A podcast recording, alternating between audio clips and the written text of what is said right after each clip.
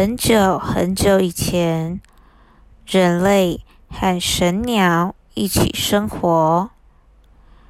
神鸟长得很特别，不会说人类的语言，但会用鸟叫声回应人们的问题，并且能够教导人们许多有趣的事。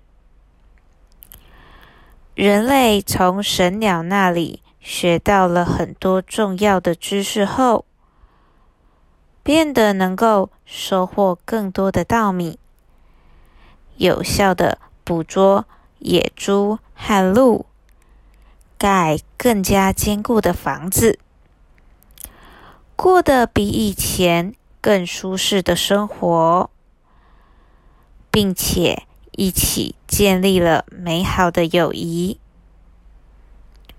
然而，随着时间过去，人类开始变得贪婪和不尊重大自然了。他们开始破坏环境，砍伐许多的树木，和捕捉许多猎物。远远超过他们所需要的数量，因为想要自己过更好的生活，这让神鸟感到非常难过和生气，因为这些行为背离了和谐共处的原则。大自然的生物没有被好好的对待。他们可以生存的土地，一点一点的消失了。最后，神鸟做出了一个重要的决定，他决定离开人间，不再和人类共同的生活。在离开之前，神鸟留下了。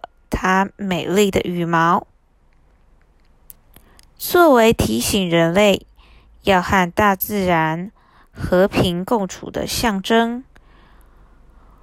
从那时起，人们开始思考和反省自己的行为。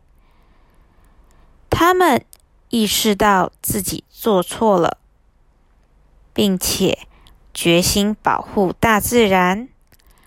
爱护动植物，他们珍惜神鸟曾经教导过他们的智慧，并将这些知识代代相传。